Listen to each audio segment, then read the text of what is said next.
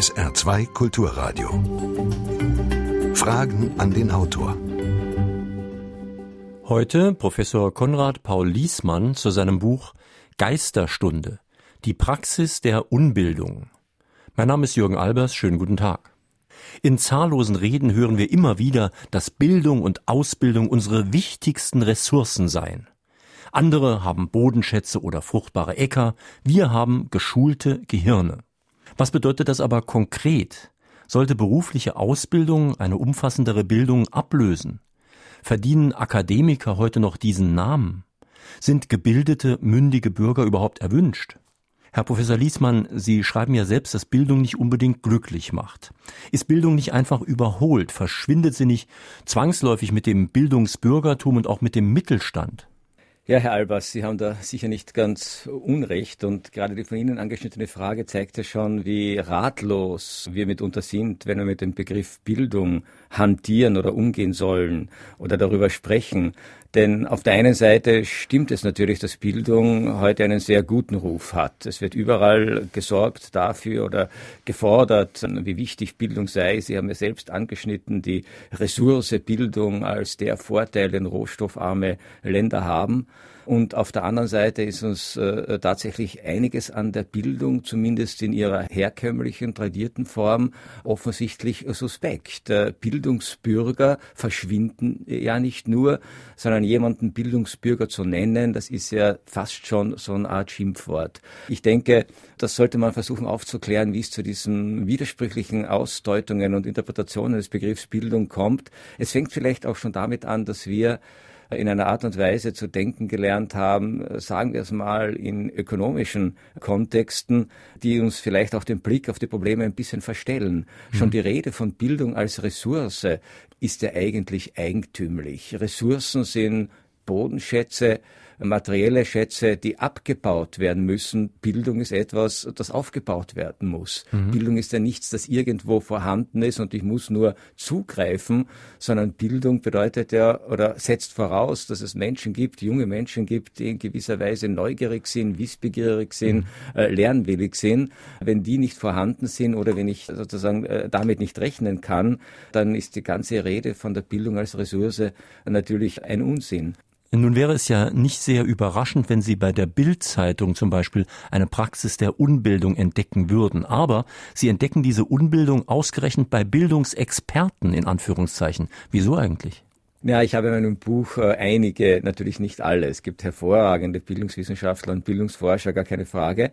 Aber es gibt auch einen Typus von Bildungsexperten, der sich vor allem in den Medien sehr stark bemerkbar macht, den ich tatsächlich äh, sanft ironisch äh, tatsächlich äh, ein bisschen kritisiert habe. naja, Sie schreiben zur Psychopathologie habe. eines Sozialcharakters, ja. also Psychopathologie, das heißt eine Art seelische Störung. Das ist natürlich ein bisschen ironisch, aber schön zugespitzt. Das ist ironisch, meint aber schon sozusagen eine etwas penetrante Haltung, nämlich genau diese Haltung einiger Bildungsexperten. Ich erwähne also etwa den Hirnforscher Gerald Hüther oder den meinen ansonsten geschätzten Philosophenkollegen Richard David Brecht, die plötzlich ohne wirklich Kenntnisse der Bildungssysteme, der Bildungsprobleme, der Tätigkeiten, der Herausforderungen oder der Zumutungen, denen Bildungseinrichtungen heute unterliegen, zu haben, so mal pauschal davon ausgeht, dass äh, die gegenwärtigen Bildungssysteme eigentlich eine Katastrophe sind. Da fallen dann Worte wie Schulen sind schlechthin Talentevernichtungsindustrie Industrien.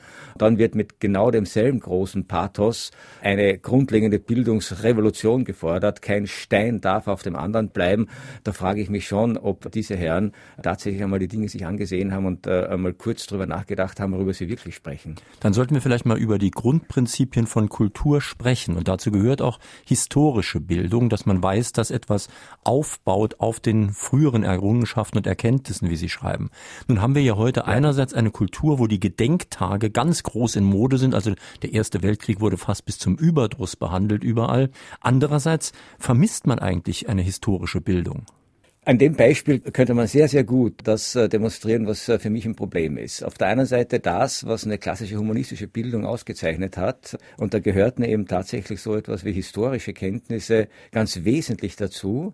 Das heißt, gleichsam historische Kenntnisse in dem Sinne, dass die Entwicklung von Kulturen, von politischen Systemen, von Lebensformen, von äh, sozialen Organisationsformen, von Gesellschaften in ihrer Kontinuität versucht wurde darzustellen und äh, zu vermitteln. Das heißt, äh, sozusagen Geschichte als ein sozusagen fortlaufender Fluss von Ereignissen, die sich gegenseitig, die natürlich bedingt sind und die eben dazu geführt haben, dass man sagen kann, man kann die Gegenwart nur verstehen, wenn man die Vergangenheit versteht und wenn man weiß, wie die Dinge geworden sind. Also dieses, dieses Prinzip der Gewordenheit, glaube ich, ist dasjenige, was historisches Bewusstsein auszeichnen sollte. Und diese Gewordenheit dokumentiert sich ja in den Ereignissen, in den Entwicklungen, in dem, was historische Forschung über Jahrhunderte jetzt mittlerweile zusammengetragen hat und immer wieder neu thematisiert. Diese Art und Weise von Geschichtsbetrachtung geht ja mittlerweile leider verloren. Wir sprechen heute von historischen Kompetenzen, dass es darum geht, äh, zum Beispiel mit Quellen irgendwie umzugehen oder nur noch Längs- und Querschnitte zu thematisieren, also die Geschichte bestimmter sozialer Gruppierungen oder bestimmte Fragen, die an Punkt Punkten nur dargestellt werden, das Leben von äh, Menschen äh, in der Antike im Vergleich mit heute oder im Mittelalter im Vergleich mit übermorgen. Das heißt, diese Idee der historischen Kontinuität geht vollkommen verloren. Und auf der anderen Seite, und das meint jetzt Ihr Hinweis auf die Gedenktage und die Gedenkkultur, auf der anderen Seite eine bestimmte Moralisierung der Geschichte, die es natürlich immer gegeben hat. Das ist ganz klar. Denkmäler hat es immer gegeben und dann Denkmälern und bestimmten sozusagen Erinnerungsritualen zeigt man natürlich oder zeigt eine Gesellschaft auch, was ihre Werte sind und was sie an Legitimationsgrund aus der Vergangenheit für ihre Gegenwart versucht zu retten. Aber wenn sich jetzt historisches Wissen nur noch auf so eine Gedenkkultur beschränken würde, Geschichte also nur noch moralisch betrachtet werden würde, dann würde tatsächlich äh, mhm. das historische Wissen und damit auch äh, die Kenntnis unserer eigenen Bedingtheit, die ja in der Geschichte wurzelt, würde ja dann verloren gehen. Mhm. Wenn man dann äh, nur kurz ein Beispiel, wenn man dann betrachtet, wie aktuelle politische Konflikte, denken wir an die Ukraine, behandelt werden, dann spürt man ja sofort einerseits das mangelnde historische Wissen und auf der anderen Seite diese ganz, ganz starke Sehnsucht danach, diesen Konflikt sofort zu moralisieren, zu wissen, wo sind die Guten, wo sind die Bösen und damit ist das Problem auch schon so gut mhm. äh, wie erledigt, damit ist es nur verdeckt. Es hat ein Hörer schon vor der Sendung per Mail darauf hingewiesen, dass morgen in Saarbrücken ja sogar eine Demonstration ist gegen die Sparmaßnahmen an der Universität. Daraus möchte ich mal anschließen die Frage, was macht eigentlich eine forschende und lehrende Universität so wichtig, auch in Ihrem Verständnis von Bildung? Natürlich kann ich Bildung jetzt nicht reduzieren oder auch nicht zuspitzen auf eine universitäre Bildung. Ja, es ist eine alte Debatte, die eigentlich schon mit der Neugründung der Universitäten im frühen 19. Jahrhundert äh, begonnen hat. Eine alte Debatte, dienen Universitäten jetzt einer wissenschaftlich orientierten Berufsausbildung? Sind sie ein wesentlicher Bestandteil tatsächlich der Persönlichkeitsbildung? Kann ich mir von einem akademisch gebildeten Menschen mehr erwarten, als dass er nur in einer Sparte, in einer Branche, in einer Studienrichtung in einer Technologie relativ gut ausgebildet ist, was ich natürlich auch erwarten kann. Ja? Oder ist es so, dass äh, Universitäten für uns deshalb so einen bedeutenden Stellenwert haben sollten, weil wir eben eine, wie das Schlagwort so schön lautet, Wissensgesellschaft sind und Universitäten in der europäischen Tradition zumindest immer als die Orte definiert worden sind und sie sich auch selber so verstanden haben als die Orte, an denen Wissen hervorgebracht wird, Wissen vermittelt wird, sozusagen, und auch die Frage, wie mit Wissen umgegangen werden soll, äh, thematisiert wird. Aber genau das heißt, dazu fragt Idee jetzt Gudula Loch aus Mackenroth schon per Mail, ob denn eigentlich eine von der Wirtschaft unabhängige Forschung an den Universitäten noch möglich ist. Das muss man jetzt äh, differenziert sehen. Ja, denn auf der einen Seite sind Universitäten in Deutschland, in Österreich, auch in der Schweiz äh, in hohem Maße noch immer öffentlich-rechtliche Anstalten. Das heißt, sie werden auch von der öffentlichen Hand im Wesentlichen finanziert und nicht von der Wirtschaft. Dass äh, natürlich sozusagen wirtschaftliche Interessen auch indirekt eine Rolle spielen, spielen können, steht außer Streit, dass immer mehr jetzt Stiftungsprofessuren, Studiengänge auch äh, direkt äh, von Unternehmen unterstützt werden, gesponsert werden, finanziert werden, ist eine Tendenz, die allenthalben äh, zu beobachten sind und die natürlich diese Frage der Freiheit der Wissenschaft, die meines Erachtens eine Vorbedingung dafür ist, dass Wissenschaft als Wissenschaft überhaupt gut funktionieren kann, ein bisschen schon in Frage stellt.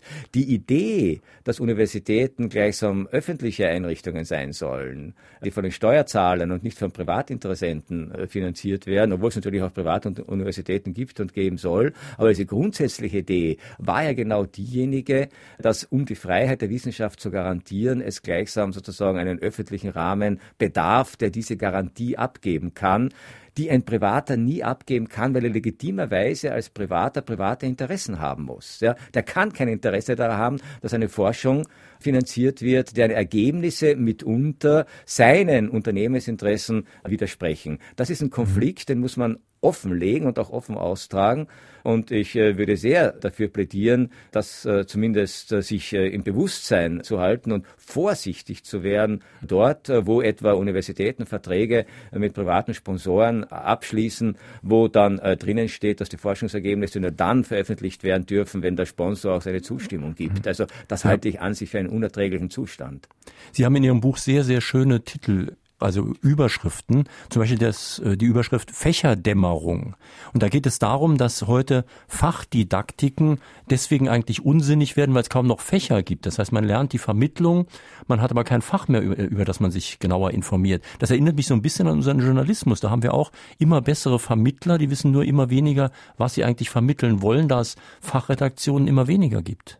Ja, das ist auch so ein Punkt, wo ich mich auch ein bisschen kritisch dann gegen so manche Bildungsexperten äh, stelle, die eben davon schwärmen, was auf den ersten Blicke vielleicht sogar plausibel erscheint, aber in der Welt hängt doch alles mit allem zusammen. Man kann doch nicht so schön trennen, wenn man ein Phänomen beobachtet, sagen wir das Erblühen einer Pflanze. Kann ich da wirklich zwischen Botanik, zwischen Chemie, zwischen Physik, zwischen Optik und dergleichen mehr trennen? Das muss ich doch ganzheitlich wahrnehmen und sehen. Ja? Das klingt wahnsinnig gut und ist gleichzeitig unglaublich dumm. Denn der ganze Fortschritt unter Wissenschaften bestand und besteht genau darin, dass wir aus methodischen Gründen, nicht weil wir die Wirklichkeit in ihrer Fülle und ihrer, in ihrer Totalität verachten, sondern aus methodischen Gründen gezwungen sind, bestimmte Perspektiven einzunehmen, hier bestimmte Methoden zu entwickeln und diese bestimmten Methoden sozusagen zielgerecht äh, einzusetzen. Daraus entstand ja sozusagen oder entstanden ja die Fachdisziplinen und das Wort Disziplin in dem Zusammenhang hat ja in der Tat diesen Doppelsinn auf der einen Seite sozusagen eine bestimmte Betrachtungsweise, bestimmter Ausschnitt der Wirklichkeit, der jetzt analysiert, beobachtet, erforscht wird und auf der anderen Seite, dass zu dieser Erforschung die Unterwerfung, die Disziplin, also die Unterwerfung unter eine bestimmte Methode vonnöten ist. Das heißt also, sich an bestimmte Regeln des wissenschaftlichen Arbeitens, der Vernunft, der je Disziplin eigenen Forschungsmethoden zu halten. Ohne dem werden wir sozusagen kein neues Wissen uns erarbeiten. Ganz in diesem Sinne sprechen Sie ja von einer doppelten Disziplinlosigkeit, also einmal, indem man keine Disziplinen, keine Fächer mehr hat, Richtig. andererseits, indem man keine Disziplin, also keine Eingehen, keine Lernbereitschaft mehr in einem bestimmten Sinne hat.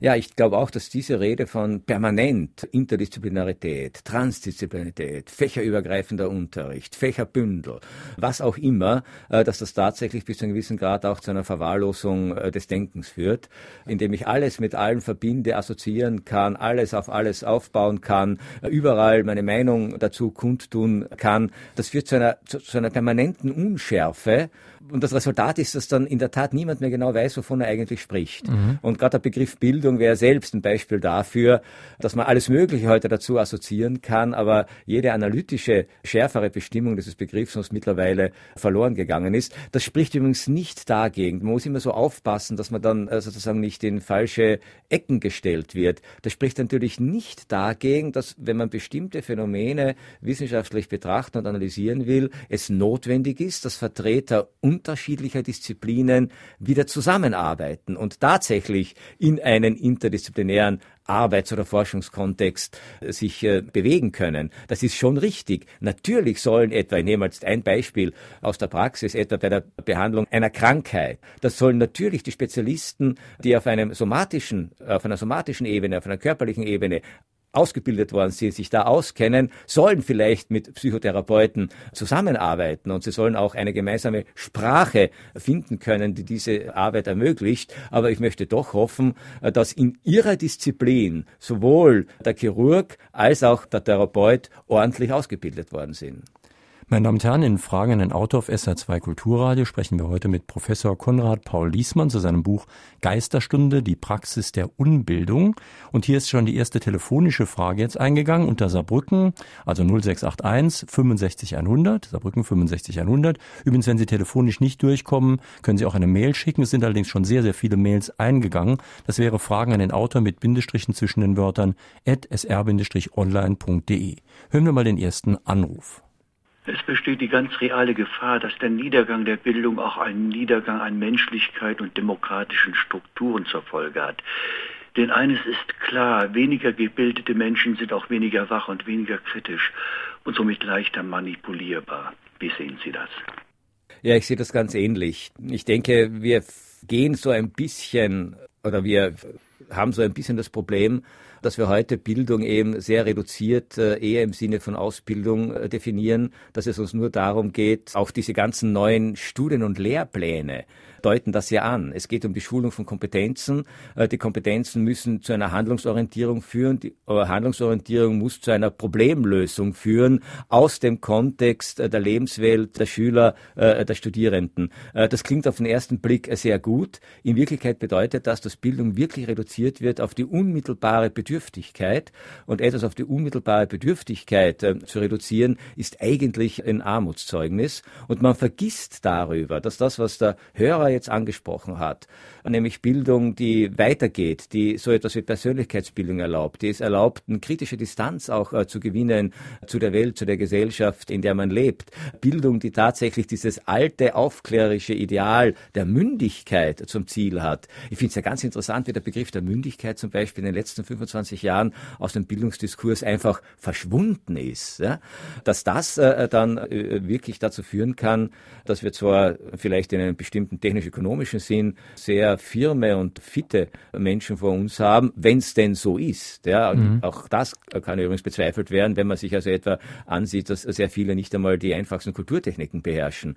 Und auf der anderen Seite, dass dann dasjenige, was eine lebendige Demokratie tatsächlich benötigt, äh, nämlich den selbstbewussten, mündigen, interessierten und auch kritischen Bürger, dass das meines Erachtens natürlich in der Tat nur geht, wenn man die Bildungsinhalte nicht auf das je Erforderliche reduziert, sondern wenn also etwa, weil eben das Stichwort Demokratie gefallen ist, äh, meines Erachtens eben es zu einem mündigen Bürger auch einer mhm. modernen Demokratie gehört, dass er eine Ahnung davon hat, was man unter Demokratie mal verstanden hat, aus welcher Sprache das Wort kommt, was es ursprünglich bedeutet hat, welche Formen äh, von Demokratie mit allen Stärken und Schwächen äh, sich seit der Antike entwickelt haben, welche Krisen diese durchmacht haben. Das würde meines Erachtens schon dazugehören. Mhm. Nur zu wissen, wie man äh, sozusagen wahltechnisch in der Wahlzelle äh, agiert und äh, wie man eigentlich die Partei anzukreuzen hat, die das moralisch optimalste Programm hat, das scheint mir dann doch zu wenig zu sein.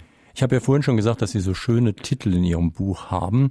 Und ein Kapitel betrifft eigentlich die gesamte Konsumgesellschaft. Das Kapitel heißt Die orale Phase als Lebensprinzip zum Verhältnis von Konsumpädagogik und Infantilisierung. Und man kann ja wirklich mit vielen guten Gründen den Eindruck haben, dass unsere gesamte Gesellschaft, auch die durchaus alten Menschen, irgendwo infantil werden, indem sie sich wie Kinder verhalten, immer alles gleich haben wollen und so weiter. Sie haben ein schönes Beispiel aus der Universität Wien. Ich hoffe, dass das überhaupt stimmt, so krass, wie das da dargestellt ist. Da gibt es eine Aufnahmeverfahren und das ist aber wirklich so verfasst, dass man muss sich unglaublich anstrengen, nicht aufgenommen zu werden. Es ist eigentlich fast unmöglich, nicht aufgenommen zu werden. Es gibt da eine Willkommenskultur. Es gibt Coach für viel Geld, übrigens für viel Geld eingestellt, die die Studenten an der Hand nehmen und sie schreiben da so schön, aus jungen Erwachsenen werden späte Kinder. Ja, das ist leider ein Trend, der unübersehbar ist und das Beispiel meiner eigenen Universität stimmt. Ja, es ist, es gibt äh, natürlich verschiedenste Gründe dafür. Ja, die will ich jetzt nicht im Detail ausführen, aber im Endeffekt ist es tatsächlich so, dass ein Aufnahmeverfahren zum Lehramtsstudium so konzipiert worden ist, dass de facto jeder aufgenommen werden muss. Das heißt, äh, dass man sozusagen den Charakter, also etwa eben auch jetzt von, äh, von Prüfungen so sehr entwertet, dass man sich schon fragen muss, wie fühlt sich denn eigentlich ein junger Mensch, der ständig äh, so behandelt wird, als wäre er ein Kind, das äh, nicht allein agieren kann, dass in Begleitung nur noch eine Universität äh, sich äh, traut zu betreten. Ich höre von Kollegen aus Deutschland, Professorenkollegen aus Deutschland, dass immer mehr Studierende in Begleitung ihrer Eltern zur Universität kommen. Das Verhalten in den Seminaren und Hörsälen ähnelt immer mehr sozusagen Karikaturen, die man früher sozusagen nur aus Schulklassen kannte und nicht der konzentrierten Aufmerksamkeit, die sozusagen junge erwachsene Menschen die ein Fach studieren wollen, die sich für was interessieren, die sich für Wissenschaft engagieren wollen, äh, dieser Sache eigentlich äh, entgegenzubringen hätten. Natürlich mag es auf der anderen Seite sein, äh, dass auch wir von der Angebotsseite her auch diese Sprache schon verräterisch natürlich Studenten zum Beispiel nicht mehr als junge Teilhaber an einem Lehr- und Lern, einem Forschungsprozess sehen, sondern als Kunden, die Module absolvieren wollen, die ihnen möglich, äh, möglichst schmackhaft und kundgerecht äh, serviert werden sollten. Dann holen sie ihre Credit Points ab und dann haben sie die Sache erledigt. Äh, das heißt, ich mache hier gar nicht den jungen Menschen den Vorwurf, überhaupt nicht, sondern ich glaube, unsere ganze Kultur schlittert so ein bisschen eine permanente Betreuungs-, Mentorings- und Bevormundungskultur hinein, auch auf anderen gesellschaftlichen Ebenen mhm. sieht man ja das, die wiederum mit meiner Vorstellung von dem, was eigentlich ein äh, mündiger Bürger sein sollte, also wirklich nicht immer übereinstimmt. Hören wir noch eine telefonische Frage an den Autor. Hätte Hitler eine historische Bildung gehabt, hätte er dann die Sowjetunion angegriffen? Schwierige Frage. Ja, das ist jetzt eine rhetorische Frage, die ich so nicht beantworten kann. Man hat ja oft äh, gesagt, hätte er genauer den Feldzug Napoleons äh, studiert, dann äh, hätte man das wissen können. Ob das jetzt nur eine Frage der historischen Bildung war oder auch eine Frage, wie man Geschichte interpretiert, bleiben wir mal dahingestellt. Aber man muss natürlich auch eines zugestehen. Man muss auch davor warnen, in der Bildung die Lösung aller Probleme zu sehen. Das heißt, Bildung kann zwar auf der einen Seite eine notwendige Voraussetzung dafür sein oder ist vielleicht eine notwendige Voraussetzung dafür, dass ich diese Mündigkeit eines kritischen Bürgers erlange. Es ist aber keine hinreichende Voraussetzung dafür. Wir haben Dutzende Beispiele, wo sehr gebildete Menschen, also im klassisch humanistischen Sinn gebildete Menschen, trotzdem äh, zu Attentätern, zu Terroristen, äh, zu Schlechtern geworden sind und sehr viele nationalsozialistische Spitzenfunktionäre waren ja Absolventen humanistischer Gymnasien, die hier sicher keine schlechte Bildung genossen haben. Das heißt also, Bildung ist aus meiner Perspektive eine gewisse Voraussetzung, um Probleme zu lösen, aber sie ist nie die alleinige Voraussetzung. Und das mhm. merken wir auch in der Gegenwart. Ich halte auch diese Diskurse etwa, dass sehr viele Probleme, die wir haben mit Migranten, mit jungen Dschihadisten, dass die alle gelöst werden könnten, wenn das nur mit der Bildung stimmen würde. Das ist blauäugig. Die sind zum Teil im deutschen Bildungssystem groß geworden und die sind gut ausgebildet. Das hindert nicht unbedingt daran, trotzdem einer dogmatischen Lehre, einem mhm. politischen Fanatismus, einem religiösen Fanatismus zu verfallen. Und dieser Gestus, den ja auch Bildungsexperten vor sich hertragen, äh, sozusagen Bildung als äh, jenes Instrumentarium, mit dem wir jetzt endlich die gute, gerechte, gleichberechtigte Gesellschaft schaffen werden, den halte ich für höchst gefährlich. Mhm. Es sind inzwischen auch im Internet auf unserem Blog ganz viele Einträge eingegangen zu dieser Sendung. Und ein Hörer weist zum Beispiel darauf hin, dass es eine Unbildung von oben gibt, die also von oben verursacht wird, aber auch eine von unten, in dem von unten man sich bildungsfeindlich praktisch verhält. Und in ähnlichem Sinne schreiben Sie auch in Ihrem Buch, dass heute die Verantwortung immer gerne abgeschoben wird. Ich zitiere, randalieren Jugendliche am Bahnhof, hatten sie eine schwere Kindheit. Verspielt jemand sein Vermögen an der Börse, wurde er schlecht beraten. Studieren zu wenig Frauen technische Physik, hat die Gesellschaft versagt. Es ist ja wirklich ein bisschen so, dass man gerne die Verantwortung von sich weist. Das ist ein gewisser Trend äh, in unserer Gesellschaft, den ich auch mit Besorgnis sehe. Wobei man auch hier wieder vielleicht äh, das wirklich ganz klar stellen sollte. Ich bin äh, wirklich zutiefst überzeugt davon, dass der Sozialstaat eine ganz großartige Errungenschaft ist. Und gerade in einer Zeit, in der aufgrund der ökonomischen Bedingungen immer wieder Menschen Gefahr laufen, ihre Arbeit zu verlieren und Hilfe benötigen, äh, finde ich diese sozialstaatlichen Einrichtungen unbedingt notwendig. Das andere ist, ob man daraus ableiten kann, dass der Staat, die Gesellschaft, äh, wer auch immer, an allem an allem sozusagen die Verantwortung trägt, an allem gleichsam schuld ist und ich mich immer in meinem Verhalten sozusagen dafür entschuldigen kann, ja, aber da hat die Willkommenskultur nicht gestimmt, da wurde ich zu wenig äh, angenommen, da ist äh, die Quote nicht richtig berücksichtigt worden, da wurde zu wenig Frauenförderung betrieben. Also mein eigenes, äh, meine eigene Situation, auch meine eigenen Möglichkeiten und Grenzen, zum Teil auch mein eigenes äh, Versagen erscheint sozusagen dann immer als Resultat des Fehlverhaltens, der Fehlentscheidungen von politischen Strukturen, politischen Institutionen, gesellschaftlichen Einrichtungen. Ich halte das äh, in manchen Fällen sicher für berechtigt, aber nicht als äh, generelle Erklärung ausreichend. Mhm. Und vor allem auch führt das wiederum zu dieser tendenziellen Entmündigung. Man fragt sich dann gar nicht mehr, was ich jetzt tatsächlich in meinen Möglichkeiten dazu beitragen kann, um jetzt mein Leben äh, so zu gestalten. Und auf der anderen Seite denke ich mir auch, es müssen sich durch junge Menschen, denen ständig vorgeschrieben wird, was sie eigentlich zu tun hätten, äh, bis zu einem gewissen Grad auch nicht ernst genommen fühlen. Ja?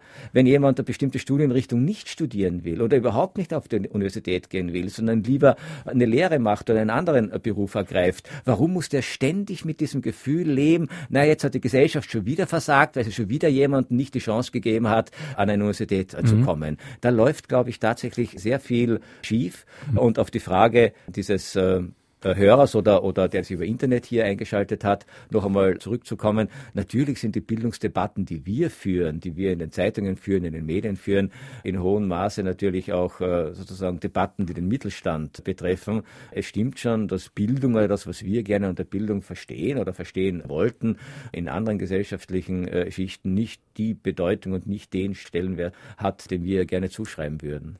Herbert Feeth aus Kaiserslautern hat eine relativ lange Mail geschickt, aber er fragt unter anderem, dass es ja heute einen solchen Bestand an Wissen gibt, dass es eigentlich keinen Allrounder mehr geben kann. Welche Auswirkungen hat das auf Bildung? Also ist das, wenn jeder seine persönlichen Unwissenheitsbereiche hat, trotzdem noch Bildung? Die ganze europäische Bildungsgeschichte beginnt ja mit einem berühmten Satz äh, des Philosophen äh, Sokrates, ich weiß, dass ich nichts weiß. Und er hat damit nicht gemeint, dass es nichts zu wissen gegeben hätte in der Gesellschaft seiner Zeit, im Athen seiner Zeit, sondern dass es genau zu dieser Form von selbstreflexiver Bildung gehört, zu wissen, was man nicht weiß. Es ist ein Irrtum zu glauben, dass klassische Bildungskonzeptionen, egal jetzt ob äh, die neuhumanistischen oder anderen, das Ideal des enzyklopädisch Gelehrten propagiert hätten, der noch das gesamte Weltwissen überschaut. Das war nie das Ideal, sondern das Ideal, wenn man hier in diesem Zusammenhang von dem Ideal äh, sprechen kann, das Ideal war immer sozusagen gewesen, auf der einen Seite sich Wissen zu erwerben und auf der anderen Seite mit diesem Wissen auch das Wissen zu erwerben über das, was ich nicht weiß. Also auch die Grenzen des Wissens zu sehen. Die berühmte Frage von Immanuel Kant, was kann ich wissen? Das wäre die Frage nach den Grenzen des Wissens, nach der Beschränktheit. Dass es äh, sozusagen das Wissen etwas ist, was angesammelt werden kann, was in Archive gelagert werden kann, was in Bibliotheken verstauben kann, was in Enzyklopädien gesammelt werden kann und was immer nur dann partiell, teilweise in Ausschnitten Abschnitten zu Rate gezogen werden kann. Das war immer der Fall. Das hat sich nur durch die modernen mhm. Speichermöglichkeiten und auch Zugriffsmöglichkeiten natürlich vervielfacht und äh, vielleicht auch ins Gigantische überhöht. Aber zur Bildung gehört immer, ähm, Peter Bieri, der Berliner Philosoph, hat das mal so schön gesagt, dass ich in einer Provinz des Wissens, also für einen Bereich, deswegen sind die Fachkulturen für mich auch so wichtig, so etwas entwickle wie ein Gespür dafür, was in diesem Bereich Genauigkeit heißt, was in diesem Bereich Forschung heißt, was in diesem Bereich Fortschritt heißt, was in diesem Bereich heißt, sich einzudringen. Das heißt, der Gebildete, so könnte man sagen, wird einer sein, der in einem Bereich eine Sensibilität, ein Gespür entwickelt für das, worum es in diesem Fach, in diesem Gegenstandsbereich, bei diesem Problem mhm. Äh, geht. Und er wird wissen, dass er das sozusagen nicht übertragen kann auf alles, was er vielleicht äh, wissen möchte, aber er wird eine bestimmte kritische Haltung zu Formen und Fragen des Wissens vielleicht insgesamt entwickeln und ja. er wird vor allem wissen, dass Bildung nicht auf Wissen reduzierbar ist. SR2 Kulturradio Fragen an den Autor Professor Konrad Paul Liesmann zu seinem Buch zur Praxis der Unbildung. Frage, ist ein hoffentlich ordentlich und auf ehrlichem Weg erworbener Doktortitel schon ein Indiz für Bildung oder wird er oftmals überbewertet? Ja, ein Indiz könnte es doch vielleicht sein, aber auch nur das. Äh, es ist ein Indiz, würde ich sagen, wenn er wieder Hörer jetzt betont hat, auf ordentlichem und ehrlichem Wege erworben wurde, ist er in erster Linie ein Indiz dafür, äh, dass der Träger dieses Titels das Geschäft seiner Wissenschaft äh, beherrscht. Das heißt, dass er in seiner Wissenschaft geforscht hat, dass er imstande war, neue innovative Ansätze oder auch Ideen äh, zu entwickeln oder, oder, weiterzuführen, dass er wissenschaftlich ordentlich, äh, redlich nach den Regeln der Kunst, der Wissenschaft gearbeitet hat und dass er da in erster Linie einmal zu seiner Wissenschaft einen Beitrag geleistet hat. Man sollte annehmen, und das war ja immer diese Idee, dass ein Mensch, der sich in dieser Art und Weise einer Wissenschaft widmet, und der Wissenschaft geht es ja um Wahrheit, oder sollte es um Wahrheit gehen, dass ein Mensch, der sich in dieser Art und Weise einer wissenschaftlichen Disziplin unterwirft, dass der dabei bei dieser akademischen wissenschaftlich forschenden Tätigkeit auch bestimmte persönliche Merkmale, Charaktereigenschaften entwickelt, eine bestimmte Sicht auch auf die Welt entwickelt, weil er sich eben in einer Sache sehr, sehr gut auskennt jetzt, die es dann erlaubt, in einem weiteren Sinn auch äh, von einem akademisch gebildeten Menschen zu sprechen und nicht nur von einem in einem Fach ausgebildeten und in diesem Fach mhm. realisierenden Experten. Ich leide oft sehr, wenn ich Vorträge mir anhören muss, bei denen mit PowerPoint gearbeitet wird. Und ich behaupte mal die These, dass in neun von zehn Fällen der Vortrag schlechter ist durch den PowerPoint. Und deswegen habe ich mich besonders gefreut, ein Kapitel bei Ihnen zu finden, PowerPoint Karaoke. Das gibt's wirklich, also Karaoke auf PowerPoint. Und da schreiben Sie auch, dass es da nicht nur um eine Technik geht, sondern dass man sich gar nicht klar macht, dass genau diese Technik zwangsweise, nicht durch irgendwelche Unfähigkeiten des Referenten, sondern zwangsweise durch das Medium dazu führt, dass sich Sachen ändern. Zum Beispiel, dass man eben die Entwicklung von Gedanken, die Hinführung zu einer These nicht mehr so gut darstellen kann, dass immer die Aufmerksamkeit geteilt ist zwischen dem Bildschirm, auf dem ich was sehe, und dem Mann, der da vorne spricht, und dass eigentlich dadurch die Rede in die Form eines Kommentars kommt. Könnten Sie das noch ein bisschen genauer erläutern, also diese wirklich zwangsläufigen Folgen dieses Mediums? Ja, natürlich bin ich jetzt äh, sozusagen auch als Geschädigter an dieses Kapitel herangegangen. Mir ist es ähnlich ergangen wie Ihnen. Äh, das heißt, dass ich habe unzählige PowerPoint-Vorträge in den letzten Jahren angesehen oder zugehört. Man weiß ja nicht, wie man jetzt das sagen soll. Und Ihre Statistik, äh, neun von zehn sind schlecht oder schlechter, als vielleicht Sie als Vortrag gewesen wären, entspricht auch meiner Erfahrung. Warum ist das so? Wie Sie richtig sagen, sicher nicht, weil das schlechte Wissenschaftler sind, die diese Vorträge halten oder schlechte Manager oder schlechte Lehrer oder schlechte Schüler, die eine PowerPoint-Präsentation vorbereitet haben. Äh, sicher nicht deshalb. Sicher auch nicht deshalb, weil das Thema vielleicht äh, nicht geeignet ist oder, oder, oder langweilig ist, sondern weil ich in der Tat glaube, dass äh, bestimmte Technologie mehr ist als nur eine Vermittlungstechnologie, sondern sie tatsächlich äh, das Sprechen, das Denken, äh, das Reflektieren, die Art und Weise, wie ich eine Frage, ein Problem, einen Gegenstand behandle, ganz entscheidend beeinflusst. Und bei PowerPoint ist es natürlich so, dass es dass es sicher einige Elemente gibt, einige Fragen gibt, einige Probleme gibt, die ich sehr gut durch ein PowerPoint-Arrangement verdeutlichen kann, veranschaulichen kann, wenn ich Bilder zu zeigen habe, wenn ich als Kunsthistoriker etwas analysiere, da kann ich also irgendwie Pfeile oder Strukturen herausarbeiten, wie das vorher nie möglich war. Ich kann vielleicht auch eine gewisse Logizität äh, schematisch versuchen darzustellen von äh, Gedankenabläufen. Ich kann natürlich wunderbar Statistiken zeigen äh, auf einer PowerPoint-Folie oder die Entwicklung etwa demografische Entwicklung oder sonst etwas, wenn ich es so mache, dass es dann tatsächlich zu seinem Ziel führt. Denn es ist ja tatsächlich sehr oft so, und jeder hat diese Erfahrung gemacht, äh, dass dann ein Diagramm aufleuchtet, man hat keine Sekunde Zeit, äh, das wirklich zu studieren, und schon ist es weg. Und gleichzeitig wird aber etwas behauptet, was durch dieses Diagramm ähm, äh, sozusagen felsenfest festzustehen scheint. Ich hatte aber gar keine Zeit, das zu sehen, aber gleichzeitig, dass es zu sehen gewesen war, gilt jetzt schon irgendwie als das entscheidende Argument, obwohl es überhaupt nicht mehr überprüfbar ist. Mhm. Äh, das heißt also, die Rede des PowerPoint-Vortrags wird notwendigerweise eine, eine kommentierende Rede, keine wirklich erklärende Rede. Es wird eine Rede, die nicht logische Abfolgen zeigt, sondern die immer nur verweist, jetzt sehen Sie das, jetzt sehen Sie das. Und auch das wollte ich Ihnen nur zeigen. Na, das können wir wegblenden. Aber hier ist noch was Interessantes, etc., etc. Das heißt also, sinnvoll kann PowerPoint in bestimmten Bereichen sicher eingesetzt werden. Auch hier wende ich mich nur dagegen, dass das jetzt eine, als eine universelle Technologie mhm. gesehen wird, die für alles verwendet werden muss Und da denke ich, geht wiederum sehr, sehr viel verloren. Also etwa, was die Logik eines Vortrages betrifft, etwa, was die Überzeugungskraft von Argumenten betrifft, etwa, was auch die Fähigkeit eines Publikums betrifft, einem Gedanken zu folgen und nicht ständig auf Bilder zu starren. Noch eine telefonische Frage an den Autor. Warum ist es so? Die emotionale Intelligenz wird stark vernachlässigt. Eine ältere Sparkassenangestellte hat festgestellt, die jungen, gut ausgebildeten Einzelabsolventen beim Umgang mit Kunden total hilflos sind und kein Gespür für Kunden haben. Das kann doch nur auch an der Ausbildung liegen.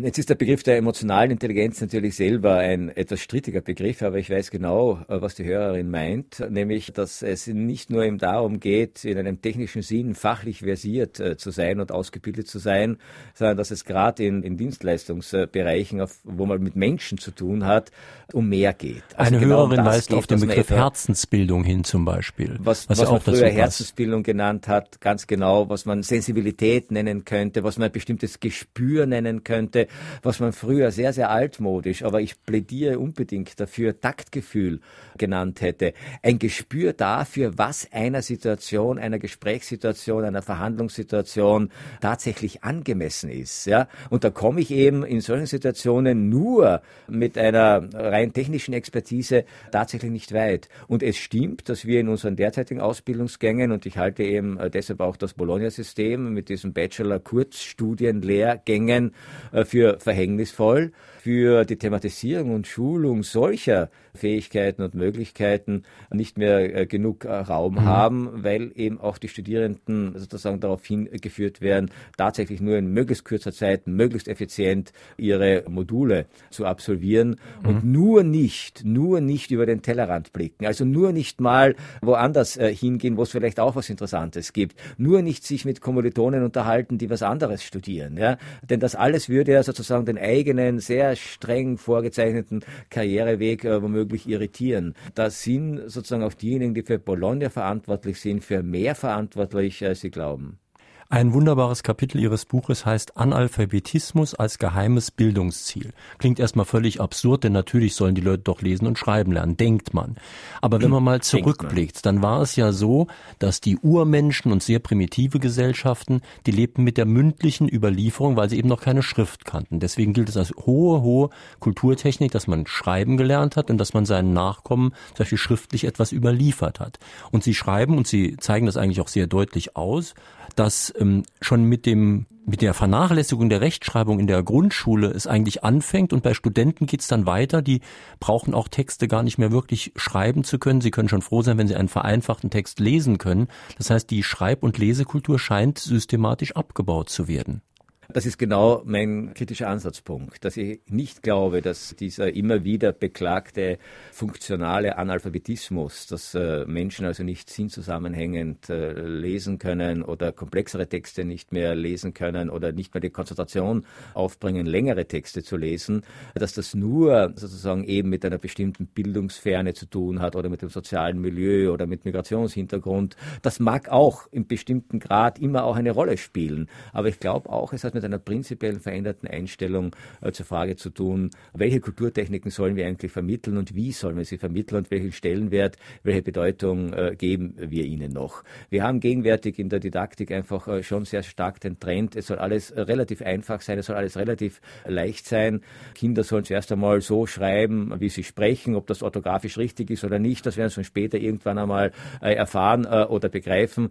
Und das hat alles einerseits gute Argumente. Man will das Kind nicht verstören, zerstören, man will nicht sofort mit Fehlerkorrektur anfangen, man will es nicht traumatisieren, die Schule soll ein Ort äh, der Freude sein. Alles in Ordnung, ja. Aber wenn darüber das, was dann eigentlich geschehen sollte, nämlich dass am Ende eine Kulturtechnik einigermaßen fehlerfrei und korrekt äh, beherrscht wird, überhaupt kein Thema mehr ist, überhaupt kein Ziel mehr ist, auch nicht das Resultat ist. Und dann, das ist ja das Eingangsbeispiel, das ich dem Nachrichtenmagazin Der Spiegel entnommen habe, wenn dann Volksschullehrer schon falsch schreiben, weil sie selber falsch schreiben gelernt haben, dann denke ich, ist es mal Zeit, kurz innezuhalten und sagen, hallo, wo, mhm. wo, wohin geht die Reise eigentlich? Was, was machen wir da eigentlich?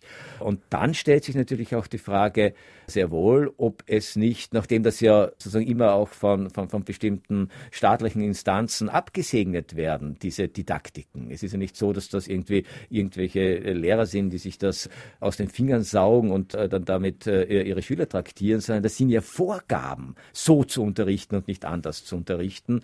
Dann muss man sich schon fragen, ob vielleicht tatsächlich, und das ist natürlich schon auch ironisch gemeint, so ein unbewusstes Ziel unserer gegenwärtigen Bildungspolitik sein könnte, dafür zu sorgen, dass nicht allzu viele Menschen tatsächlich etwa das Lesen noch so beherrschen, dass sie vielleicht auch Texte lesen könnten, äh, die sie vielleicht gar nicht lesen sollten. Kants Kritik äh, mhm. der praktischen Vernunft zum Beispiel. Ganz in diesem Sinne ist gerade eine Mail eingegangen von Tom Weber. Ich weiß nicht, woher er schreibt, aber er schreibt, sieht Professor Liesmann einen Zusammenhang zwischen dem heutigen Stand der Bildung und dem derzeitig dominanten Neoliberalismus?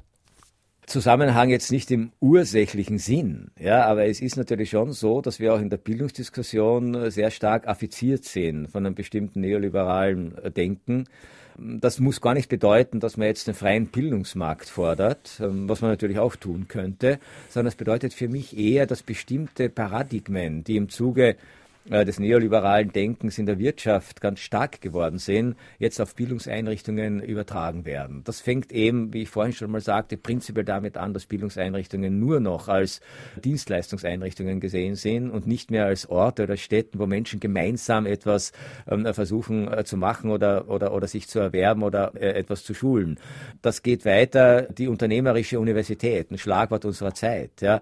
Universitäten sollen sich primär gar nicht mal als wissenschaftliche Anstalten verstehen, sehen, sondern als gleichsam Wirtschaftsunternehmen. Das hat wieder Auswirkungen auf die Struktur einer Universität, die jetzt so gebaut wird, als handele es sich um ein börsennotiertes Unternehmen mit den entsprechenden Managementstrukturen, entsprechenden Bürokratien, der entsprechenden PR-Abteilung etc. etc. Und man muss schon lange suchen auf den Homepages äh, einer modernen Universität, äh, bis man auf das kommt, wozu eine, eine Universität eigentlich da ist, nämlich äh, Forschung und Lehre. Da scheint vieles andere wichtiger zu sein. Und das sozusagen führt führt äh, dann natürlich auch dazu, dass bestimmte Modelle, die man aus dem Wirtschaftsleben kennt, etwa mhm. was die Feststellung der Qualität einer Einrichtung betrifft, jetzt auf Schulen und Universitäten übertragen werden, ohne darüber nachzudenken, ob das tatsächlich äh, die Richtungen Instrumentarien dafür sind. Also diese ganzen unseligen Rankings und Ratings, die jetzt auch in Bezug auf Bildungseinrichtungen getroffen werden, äh, und zwar nach Kriterien, die eben meines Erachtens jeder Idee von Bildung, jeder Idee äh, vom Wissen, jeder Idee von Mündigkeit nicht angemessen sind, sondern einfach dann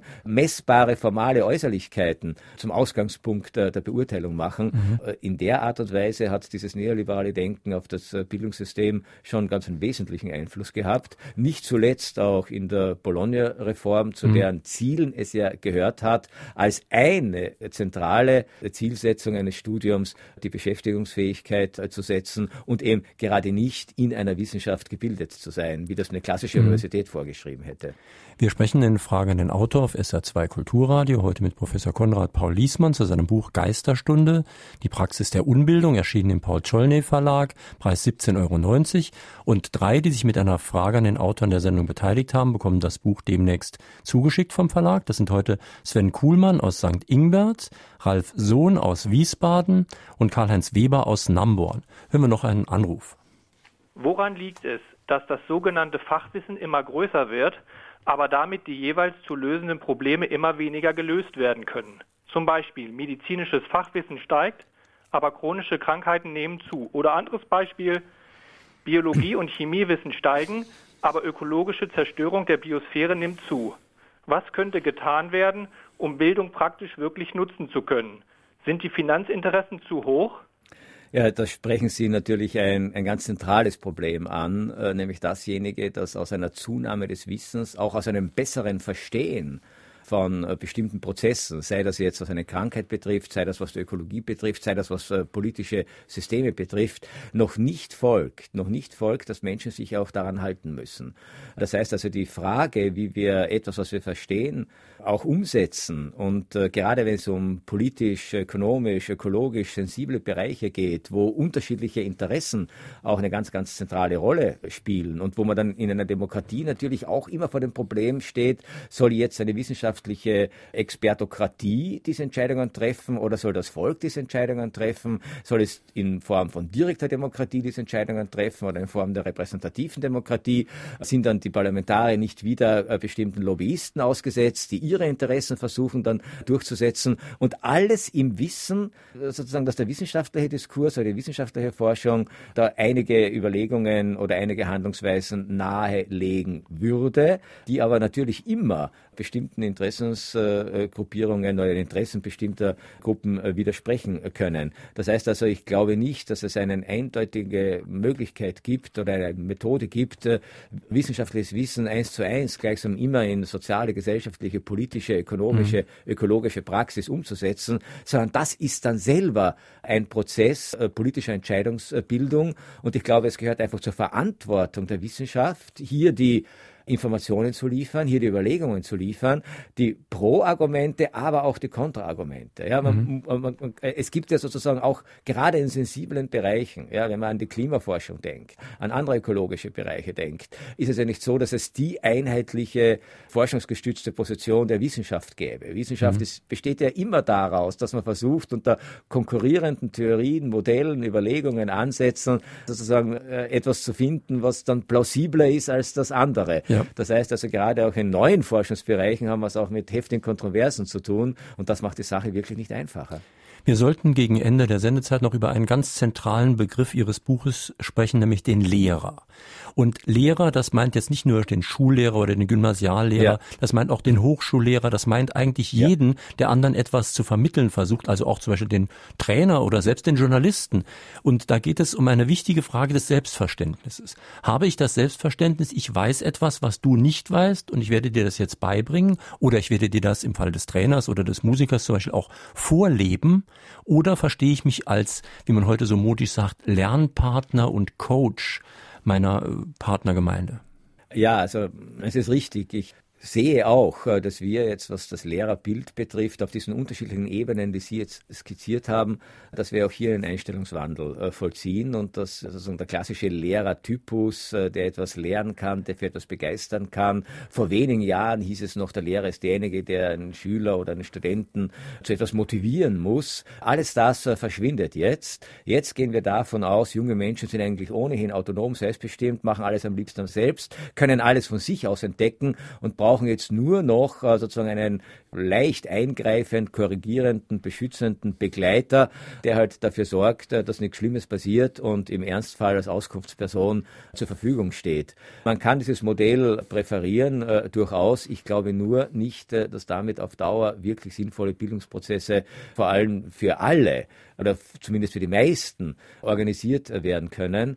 Denn ich glaube, gerade das Lehr- und Lernverhältnis, das ja uralt ist, ist im Wesentlichen eine ganz bestimmte Form einer sozialen Beziehung. Und die lebt natürlich davon, dass es Menschen gibt, die sich etwas erarbeitet haben, die etwas studiert haben, die etwas wissen, die auch Lebenserfahrung äh, gesammelt haben, die in einem bestimmten Tätigkeitsfeld, ob das jetzt ein technisches, industrielles, künstlerisches ist, Erfahrung gesammelt haben, äh, dass die das weitergeben können. Das ist ja eine der großen Errungenschaften der menschlichen Kultur. Deswegen hat sich auch die kulturelle Evolution so beschleunigen können, weil nicht jede Generation von null beginnen muss, sondern weil wir gesammeltes, systematisiertes, komprimiertes Wissen und weil wir Erfahrungen, die andere gemacht haben, äh, sozusagen weitergeben können, darauf aufbauen können, mhm. ohne diese Erfahrungen äh, selber zu machen. Ein Kollege von mir hat mal gesagt, das Wesen des Pädagogischen besteht doch darin, dass ich nicht dazu angeleitet werde, eigene Erfahrungen zu machen, die macht man ja ohnehin, sondern dass ich gelernt habe, was kann ich mit fremden Erfahrungen anfangen,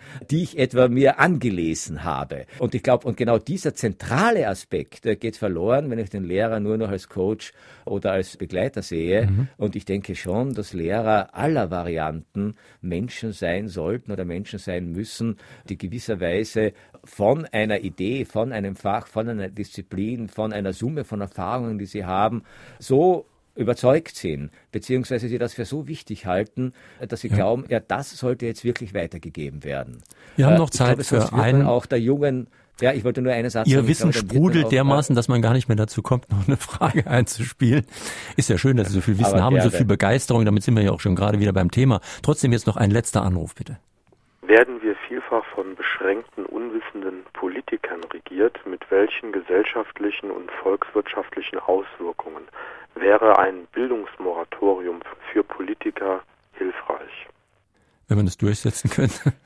Wenn man es durchsetzen könnte, natürlich und äh, sozusagen, ich würde mal sagen, eine, eine gediegene Bildung in einem umfassenden Sinn, und das bedeutet für mich eben tatsächlich auch äh, nach wie vor in einem humanistisch umfassenden Sinn, würde wahrscheinlich keinem mm, äh, Politiker schaden. Auf der anderen Seite denke ich, ist Politik natürlich ein äh, Geschäft oder ein Beruf, der sehr viel andere Voraussetzungen auch hat und sehr viel anderer Eigenschaften auch bedarf. Ich glaube, die große Kunst in der Politik bestünde genau darin, zumindest so gebildet zu sein, dass man sich mit den Ergebnissen von Wissenschaft und Forschung angemessen auseinandersetzen kann, dass man die richtigen sozusagen auch äh, Berater konsultiert und dass man eben auch, was wir vorhin schon sprachen, ein gewisses reflexives Bewusstsein darüber hat, äh, was das Feld der Politik äh, zu bewirken vermag und was durchaus auch oft auch im, im Widerspruch zu dem stehen kann, was die Wissenschaft erfordert.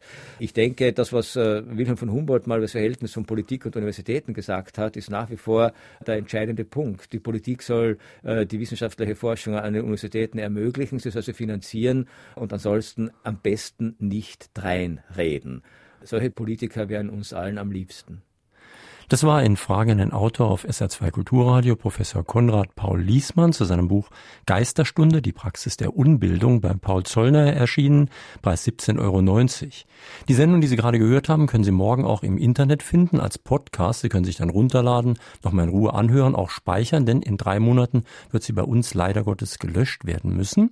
Und Sie könnten auch nochmal reinhören, wenn Sie sich für das Thema interessieren, in den Klassiker vom 7. Januar 2007 mit demselben Autor. Da hieß das Buch Theorie Theorie der Unbildung, die Irrtümer der Wissensgesellschaft. Sehr schön nachzuhören. Und auf besonderen Wunsch eines Hörers habe ich noch eine Sendung ins Podcast, also ins Klassiker-Podcast-Fach eingestellt von Dr. Klaus Hartmann aus dem Jahre 2012. Impfen, bis der Arzt kommt. Auf SR2 Kulturradio folgt jetzt gleich das Konzert der Diskussionsprozess hat schon angefangen im Diskussionsforum unter www.sr2.de. Und am nächsten Sonntag, da haben wir einen sehr streitbaren Autor, den wir schon mal hatten, Heinz Buschkowski, zu seinem neuen Buch Die andere Gesellschaft. Da geht es darum, dass natürlich Einwanderer ohne jeden Zweifel eine Bereicherung für eine Gesellschaft sein können. Es fragt sich aber, wer sich wem anpassen sollte. Und da ist oft kein Kompromiss möglich. Denn wollen Sie zum Beispiel einen Gottesstaat oder wollen Sie eine Gewaltenteilung mit unabhängiger Justiz? Akzeptieren wir das Gewaltmonopol des Staates oder üben wir Selbstjustiz? Das sind so Fragen, da ist ein Kompromiss schwer möglich und da muss man sich entscheiden, wie diese Gesellschaft aussehen sollte, in der wir leben. Schönen Sonntag wünscht Jürgen Albers.